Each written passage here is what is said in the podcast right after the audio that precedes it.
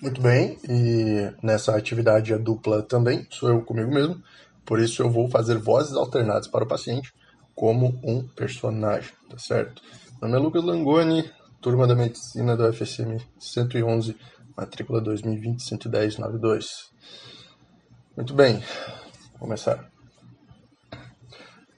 Bom dia, meu nome é Lucas Langoni, eu sou estudante de medicina aqui da UFSM. Eu estou em treinamento de entrevistas com pacientes e gostaria de poder lhe entrevistar para contribuir com os meus estudos no curso, se isso não for problema para o senhor, pode ser? Opa, tudo bem, vamos lá. Ah, explicando para o senhor como funciona, nesse tipo de entrevista nós vamos avaliar os seus sintomas, focando na sua questão de saúde atual. Opa, tudo bem, vamos lá. Qual o nome do senhor? É Rodrigo Paulista. Certo. E qual a sua idade, senhor Rodrigo Paulista? Eu tenho 53 anos. Certo. E quando que o senhor faz aniversário? Eu fiz há cerca de três meses.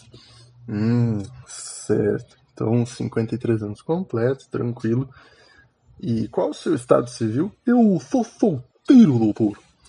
E qual que é a sua ocupação no, no momento. Eu sou radialista, mas eu já fui padeiro durante três meses.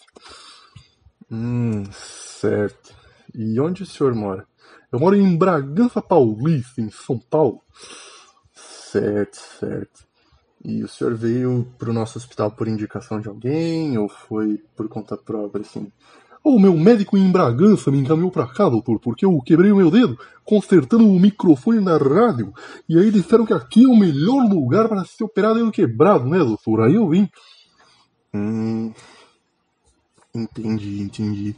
E o senhor mora com a sua família atualmente? Não, eu moro sozinho, doutor. Hum, certo, certo. E como que a sua fratura vai interferir no seu trabalho, assim? Olha, doutor, eu tô em licença remunerada, né? Até me recuperar. Então, acredito que eu posso voltar normalmente assim que eu tiver bem. E se eu não conseguir voltar, eu posso pegar a aposentadoria por invalidez. Certo, certo. E o senhor tem quem cuide do senhor, caso seja necessário? Eu tenho sim, doutor, os meus filhos que eu tive com a Marta. Hum, certo, muito bem.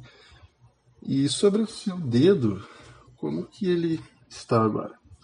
Olha, doutor, ele tá ainda um pouco inchado, né? Mas o meu médico de Bragança me deu alguns remédios pra dor e fez essa tala provisória, né? Então dá pra ir levando, né? Hum, certo, certo. E o senhor chega a sentir alguma dor em algum momento específico, assim? Olha, se mexer ou apertar, dói, mas se deixar parado assim, não. Hum, entendo, entendo. E quando quebrou, como que o senhor notou que havia quebrado?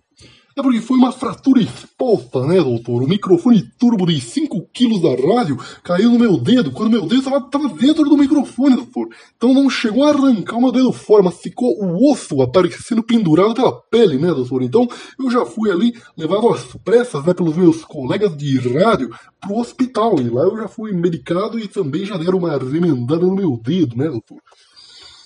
Hum, certo, certo. E qual é a razão do senhor precisar operar? Se, né, o senhor já recebeu um tratamento médico, né? Olha, doutor, é porque lá eles fizeram o que eles podiam, né? Mas o meu médico de Bragança me recomendou que se eu quisesse realmente ficar bem, eu teria que operar e eu teria que operar aqui nesse hospital.